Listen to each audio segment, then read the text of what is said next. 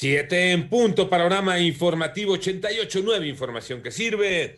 Yo soy Alejandro Villalbazo en el Twitter, arroba Villalbazo 13, es miércoles 3 de marzo. Iñaki Manero, ¿cómo estás, Iñaki? Muchas gracias, Alex. Vámonos con el panorama COVID. La cifra de casos de coronavirus a nivel mundial es de 114 millones 759 mil 938.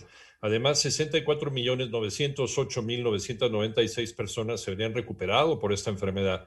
El número global de muertes por COVID-19 ya llegó a 2 millones 549 mil 457. Y por otro lado, la hidroxicloroquina, que era promovida por Donald Trump como un cambio de juego pandémico, o sea, algo que iba a arreglar la pandemia, no debería usarse para prevenir COVID-19 y no tiene un efecto significativo en pacientes ya infectados. Esto lo declaró ayer un panel de expertos de la Organización Mundial de la Salud. Mucho ojo. ¿Cómo van las cifras de la pandemia en México, Moni Barrera? La Secretaría de Salud informó que ya son 2.097.194 casos de COVID en el país y 187.187 defunciones. Respecto a los comprobantes de vacunación, se estará analizando su emisión. Por lo pronto, es recomendable que la persona lleve su cartilla de vacunación para que se registre la fecha, el nombre y el lote de la vacuna que se le aplicó para poder dar un seguimiento y ante las vacaciones de Semana Santa, lo mejor es evitar contagios. ¿Existe una probabilidad de que haya una tercera ola? Definitivamente que sí. Esta segunda segunda ola se ve franco descenso, inclusive mucho más franco y más rápido que el descenso que hubo en la primera ola que tuvimos el año pasado. Existe este riesgo. A menor riesgo, mayores probabilidades de poder salir y ejecutar acciones y hacer actividades sociales y económicas, inclusive de esparcimiento. Así lo dijo Ricardo Cortés, director general de promoción de la salud, y solicitó a la población fortalecer la higiene de manos y evitar generar basura como guantes de látex en 889 Noticias, Mónica Barrera. En el panorama nacional, el Senado de la República aprobó la reforma a la ley de la industria eléctrica enviada por el Ejecutivo Federal, a quien ya le fue turnada para su publicación.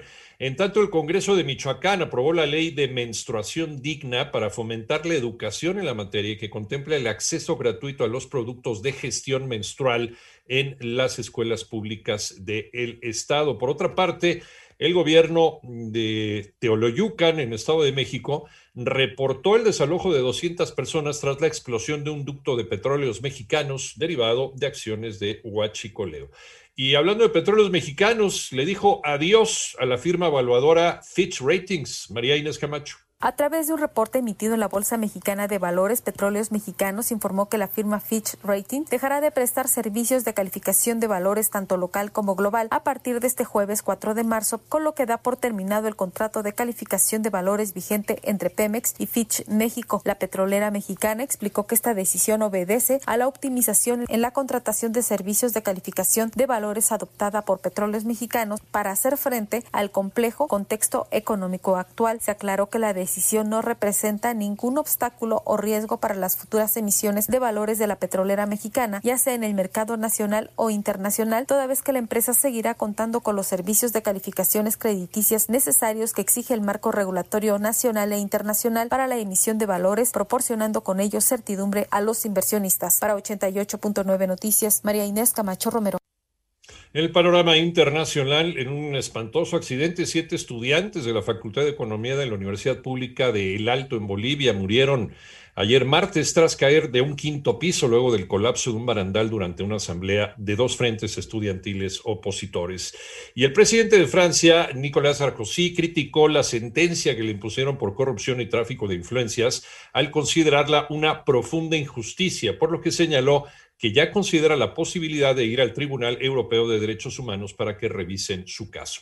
Además, el vocero de la Secretaría de Relaciones Exteriores, Roberto Velasco, informó que al menos 10 de los 13 fallecidos en el accidente vial en California, en los Estados Unidos, fueron identificados como ciudadanos mexicanos.